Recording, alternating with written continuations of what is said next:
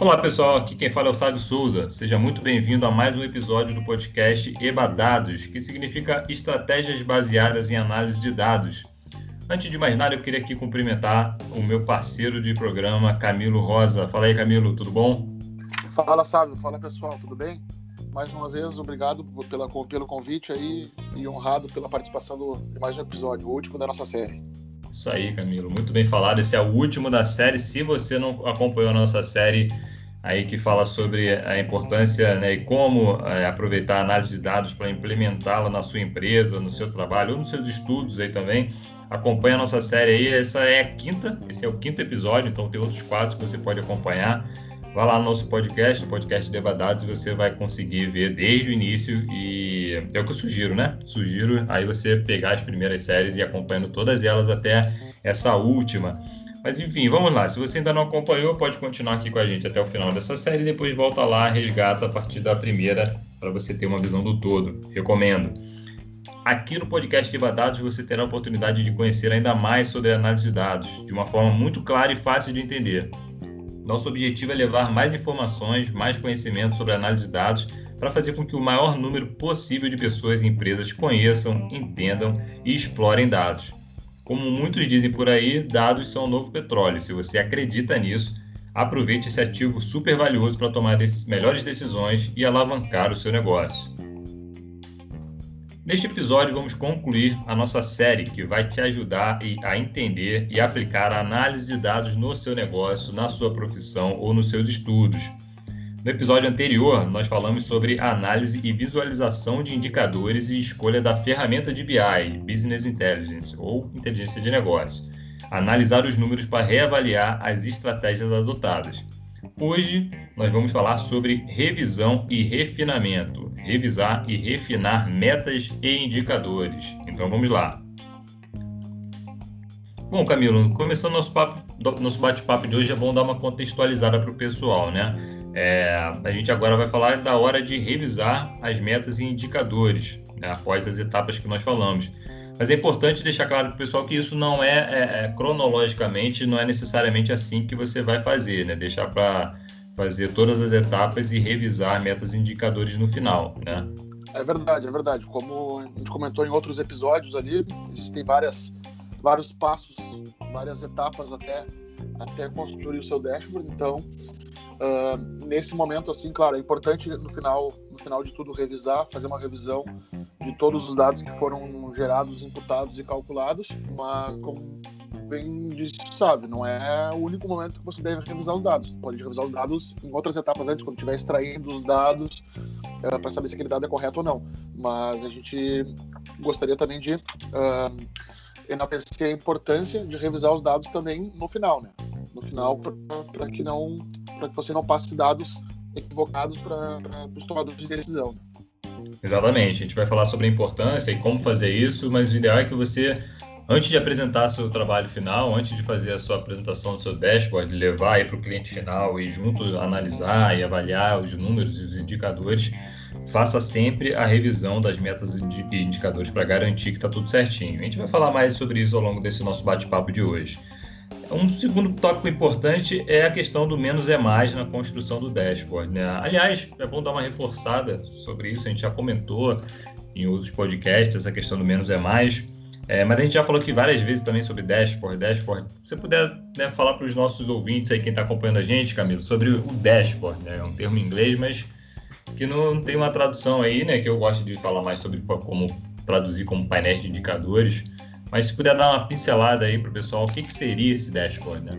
É, exatamente. O dashboard nada mais seria que um painel, uh, uma tela, digamos assim, pode ser uma ou duas telas, um painel onde vai resumir uh, todas as métricas indicadores que tu quer analisar na tua empresa. Né? Então, vamos, pegar um exemplo de uma uh, indicadores de vendas, digamos assim. Então, um dashboard de venda da empresa vai ter os dados, os indicadores de vendas principais, as métricas, como performou cada região, cada representante, cada coordenador de comercial. Então, um, vai ser um resumo, digamos assim, das, das atividades de cada departamento da empresa ou da empresa como um todo, para que você possa tomar decisões de acordo com aquelas análises. Né? Então, você geralmente vai englobar um resumo das, das, atividades mais importantes e os indicadores que você quer analisar para a partir disso, dessa análise, adesões ou a tua equipe para as atividades. Né? Exato, e a gente está falando sobre a importância de revisar e refinar metas e indicadores para garantir que e, e tudo esteja correto. E a gente está nesse tópico falando também sobre a, a, importância do menos é mais na construção desse dashboard, né? É, e queria que você falasse um pouco disso e também passa essa questão do menos é mais passa pela importância também de você mostrar para o cliente aquilo que realmente faz sentido para ele, né, para o cliente final. E você também, obviamente, né, por consequência, vai ter um trabalho menor não precisar ficar revisando e fazendo, vamos dizer assim, a auditoria né, dos indicadores das metas de dezenas de, de, de números e indicadores. Né? Você vai focar naquilo que realmente é útil para o cliente, né? Exatamente. Como a gente falou em episódios anteriores, na, na tomada de requerimentos do, do, cliente, por exemplo, é importante ter claro o que, que o cliente gostaria de visualizar no dashboard? Então, é importante que nesse momento fique claro o que, que o cliente gostaria de ver no dashboard e que você cumpra com essas uh, exigências do cliente. Você não invente coisas, não tente botar coisas a mais que acha que o cliente vai gostar. Não. Quando a gente fala de menos é mais, é isso. É colocar no dashboard somente o que o, o, o, o cliente acha interessante, claro. E se você tiver alguma sugestão, se tiver alguma, alguma melhoria, que isso seja validado com o cliente antes de, de, de ser colocado no dashboard. Para quê? Para que realmente o cliente entenda o que está sendo colocado ali e, e, e que ele valide para ver se realmente faz sentido aquele indicador estar tá ali ou se vai atrapalhar ele. Entende? Então, por isso que a gente comenta que menos, menos é mais nesse sentido. Assim. Então você que está aí nos ouvindo, né, tempo é uma coisa muito preciosa hoje em dia. Então não trate, né, trate aí de focar naquilo que o cliente está pedindo, né, porque você vai ter um trabalho mais focado, mais direcionado. Você não vai precisar ficar fazendo aí a revisão, né, e refinar metas e indicadores que não estejam alinhados com o que o cliente quer. Então você já vai ter um trabalho grande para atender e garantir que os requisitos que o cliente pediu estão sendo feitos de forma correta então foque naquilo que ele está querendo, né? Não, não, não, tenha mais trabalho para fazer a, lá, a, construção do dashboard, é, fazer a, a, o refino e a revisão de metas e indicadores que no fim das contas o cliente vai olhar lá e não vai dar importância ou vai pedir, pedir para retirar, né? Vai ser tempo seu jogar fora. Uma outra questão importante aqui nesse nosso bate-papo é o design, né? Não é só os, não são só os números é, que, que, podem ser revisados dentro desse do revisado ou refinado, né, dentro desse trabalho, né, Camilo? O Camilo pontuou bem aqui que tem a questão também do design, né, garantir que a, o, o, dashboard ou o painel de indicadores, né, sigam boas práticas ali que, que a, a, ajudem, facilitem a compreensão pelo cliente final, né, Camilo? Exatamente, exatamente. Uh, a gente sabe que não é exigido hoje em dia que o, um analista de dados ou a pessoa que cria o dashboard seja um especialista em design, né? Uh, mas enfim, a gente sabe que é importante que o dashboard seja atrativo e contenha somente as informações necessárias para ter uma análise organizada. Enfim, existem diversas fontes bibliográficas, até se você procurar no, no próprio Google, existem várias, várias fontes e, e, e livros que dão dicas preciosas sobre por exemplo, qual tipo de gráfico utilizar para determinadas métricas e indicadores. Por exemplo, ah, se você utiliza um, um, indicador financeiro, é recomendado um gráfico de barras, por exemplo. Se você usa um indicador financeiro, uh, desculpa, comercial, que, que vai trazer uma média, digamos assim, é, é, é legal que seja uh, um gráfico de velocímetro. Então, existem algumas dicas, digamos assim, algumas boas práticas que você pode seguir para que teu dashboard fique mais atrativo e mais de acordo com, com, com a realidade, assim. Bacana isso que o Camilo está falando, que muita gente é contra o gráfico de pizza, né? tem gosto para tudo e tem critérios e, e, conceitos diferentes, né? Mas tem muita gente que não gosta de gráfico de pizza, por exemplo. É, mas vai, vai, vai da, da, da, avaliação de cada um, vai do trabalho de cada um e vai também do que o cliente final quer, né? Porque a gente estava até falando isso no, no último bate-papo sobre o gráfico 3D. Né? Então, assim, é, pode ser que você não concorde ou não goste de um determinado tipo de gráfico, mas o que aquele gráfico para o cliente seja mais compreensível. E isso acontece e isso a gente deve levar em consideração também, né, Camilo? Que tem cliente que é, não seguem muito o que as boas práticas apontam, mas que para ele é o que ele está satisfeito, né? E isso é importante, fundamental, porque no final das contas é ele que está mantendo ali o teu trabalho, né? É ele que está é, avaliando a tua entrega final, né? Exatamente, exatamente. Existem, claro, existem boas práticas, existem uh, determinadas gráficos que são recomendados para certos indicadores, mas também não adianta. Se o cliente final gostaria de ver um indicador financeiro num gráfico de pizza, bom, uh, e ele prefere ver assim, uh, paciência, é como ele vai, é como ele vai enxergar melhor e como ele vai entender melhor uh, os dados dele, né? Uh, claro, as boas práticas existem, maioria, não para todos, né? Mas enfim, a ideia realmente é essa, assim, é, é para tentar organizar da melhor maneira possível, mas no final sempre vai ter o, o, o vai, vai, ter a validação final do, dos usuários do dashboard. Né? Então eles, eles que no final das contas vão dizer como eles gostariam de ver o gráfico. O que tu pode fazer nesse, nesse momento é orientar, né? Dizer, bom, uh, é recomendado que seja visualizado dessa maneira, mas não quer dizer que é uma regra. Né? Exatamente, é ter jogo de cintura, né? Ter uma certa flexibilidade. Você tem as referências, né? Que não significa que são obrigações, né? então são referências que você vai buscar de boas práticas e você vai tê-las como a sua, o seu referencial para a construção. E você vai ter um argumento também para defender a tua tese, né? É, do porquê que você está escolhendo aquelas, aqueles tipos de gráficos. É, agora, se o cliente tem a opinião dele, você vai, vai procurar argumentar e contra-argumentar, mas tem hora que você tem que ter uma flexibilidade também para saber né, ir até o limite do cliente. É, agora, a importância, né, Camila? A gente está falando da revisão e refinamento. É importante, qual a importância de garantir que os dados ou cálculos mostrados em cada gráfico, indicador ou métrica estejam corretos? Olha, eu acho que essa parte é super importante, como tu mesmo falou, ela não deve ser deixada só para o final, mas é no final, é no final que tu vai conseguir ver se uh, os dados extraídos do teu sistema estão sendo realmente uh, extraídos da forma correta e mais, se a ferramenta de business intelligence que tu está utilizando, seja o Power BI, seja o Tableau, seja o Data Studio, se ela vai estar tá calculando corretamente os indicadores, entende? Então é importante essa a importância dessa dessa etapa é, é, é extremamente importante para que a, esse dashboard, esses dados ou essa análise não seja passado para o resto da empresa ou para os tomadores de decisão como de forma equivocada e que a pessoa tome uma decisão equivocada em base numa análise equivocada. Né? Então é muito importante a revisão desse momento. E aí pode ter aquele famoso efeito bola de neve, né? O tomador de decisão parte do, dos dados que estão sendo demonstrados ali e a partir daí uma decisão é tomada. E tinha uma empresa que eu trabalhava que é, a superintendente dizia, né, não adianta botar o, o, a sujeira, né, o pó para parte do tapete, que alguém em algum momento vai levantar aquele tapete. Então, procure garantir que os dados estão corretos para que não aconteça o efeito bola de neve, né? Porque senão uma tomada de decisão ou alguma a análise é feita ali a partir de um número errado, a partir de uma informação errada, um dado errado, aquilo depois pode se voltar, pode voltar contra você, né? Exatamente, exatamente. Não imagina se tu passa um indicador dizendo que a, a vamos supor que a entrega do, de tal cliente atrasou em 90% das entregas atrasaram para esse cliente e na verdade atrasou atrasou só 50%.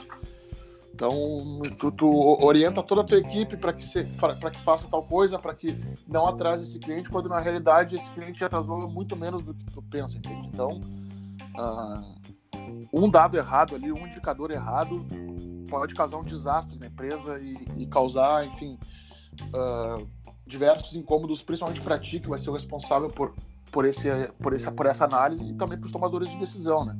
Um gasto de energia tremendo posto fora por um dado que não é verdadeiro, né? Então é super importante essa essa essa etapa e pode acreditar, é, se você for seguro e, e, e detalhado nessa e, e, tiver bastante atenção nessa etapa, isso vai fazer você um profissional de dados diferenciado, muito melhor do que a maioria. Sem dúvida nenhuma, muito bacana, muito importante o exemplo que o Camilo deu né, você é, analisa um atraso na entrega em 90%, quando na verdade é de 50%. E aí, essa diferença de 40% na tua análise, o tomador de decisão vai gastar uma energia, vai gastar recurso, pessoal, investimento financeiro, é, para priorizar uma coisa que talvez não devesse ser priorizada, porque é, houve uma distorção de 40% em cima do, do resultado que foi apresentado para o que é real, né? Do, que, do exemplo que o Camilo deu, percentual de atraso. Então, dinheiro, pessoal, né, infraestrutura, toda a energia gasta é, nessa, nesse trabalho né, para diminuir teoricamente né, um atraso para um determinado cliente poderia, ser, poderia estar sendo aplicado numa outra coisa, real, né, que de fato precisasse, é, precisava ser corrigida. E aí você está investindo esforços numa coisa que não é real, né, porque teve ali uma distorção de 40%. Então veja a importância que se tem de você fazer um trabalho consistente e que entregue dados é, críveis, né, dados fidedignos para a tomada de decisão. Então isso é fundamental, importantíssimo e vai se, se o teu cliente final né perceber e entender e detectar que você tem esse compromisso é, você vai ser realmente um, um, profissional que vai ser muito bem avaliado como o Camilo falou aí no final do, teu, do comentário dele como fazer né Camilo como fazer para garantir isso a gente está falando aqui que é importante né? a gente falou de uma série de questões aqui relacionadas à importância desses de ter ali metas e indicadores que sejam consistentes, que, que reflitam a realidade. Falamos também sobre a importância do design também, né? refinar o design do, do, dos, dos painéis de indicadores ou dashboard para garantir que o cliente final vai ter uma compreensão clara, o mais clara possível. Mas na prática, como fazer isso? Como fazer para garantir essas questões que nós falamos aqui ao longo do podcast, desse episódio? Bom, eu, tenho teria duas sugestões para essa, essa, essa parte. Uma, uma delas seria primeiro vestir os sapatos do cliente, digamos assim, ver, se botar no lugar dele e começar a fazer testes no próprio dashboard, digamos assim, com os filtros que existem.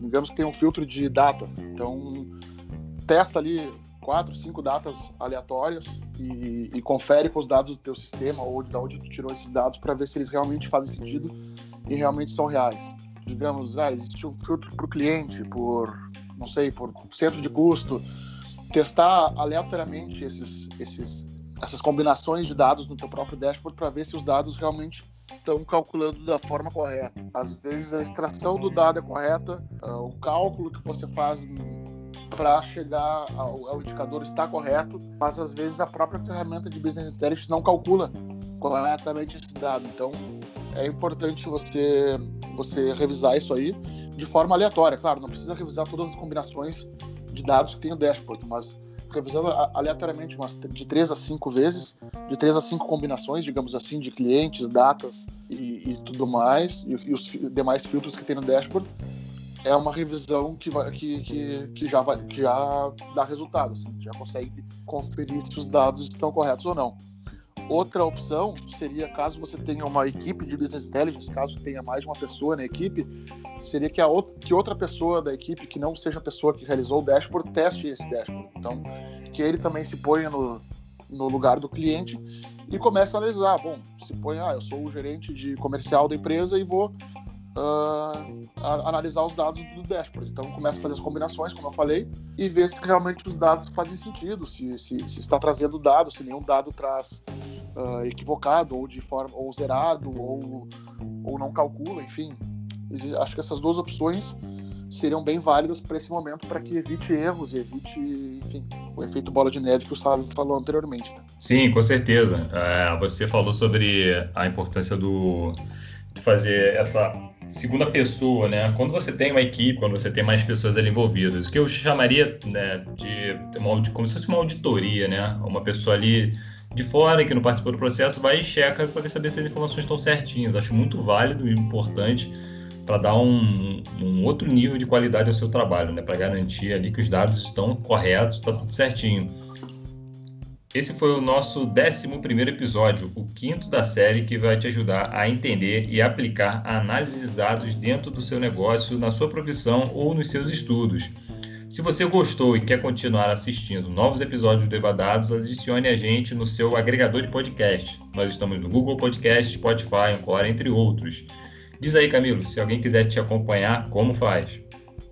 Bom, para quem quiser me acompanhar, é só me seguir no LinkedIn ali, camilo, eh, linkedin.com barra camilo-rosa, ou não, através do meu site, onde eu tenho diversos trabalhos publicados e também o que eu presto de consultoria para as empresas é www.camilopmrosa.com.br. Se você quiser acompanhar o meu trabalho, eu estou no LinkedIn, no perfil Sávio Souza, tudo junto e com S, ou no Instagram, o Sávio Souza, tudo junto e com S. E antes de eu mandar o meu abraço final aqui, eu queria saber de você, Camilo, o que, que você achou aí dessa série? né, desses cinco episódios que nós fizemos aí para a galera, para eu considero aqui como sendo um trabalho inicial aqui, uma introdução para aqueles que queriam saber mais ou aqueles que não sabiam nada. É, vão ter aí um bom material para se inteirar aí e ter mais informações sobre a questão de inteligência de negócio, né, análise de dados. O que, você queria saber? O que, que você achou? Bacana a, a série, legal, cobrimos o que queríamos. Tua avaliação aí, Camilo. Bom, eu adorei participar, achei super bom. Acho que espero que seja útil para a maioria das pessoas, principalmente as que estão iniciando na área de inteligência de negócio ou que querem implementar, uh, enfim, análise de inteligência de negócio na sua empresa.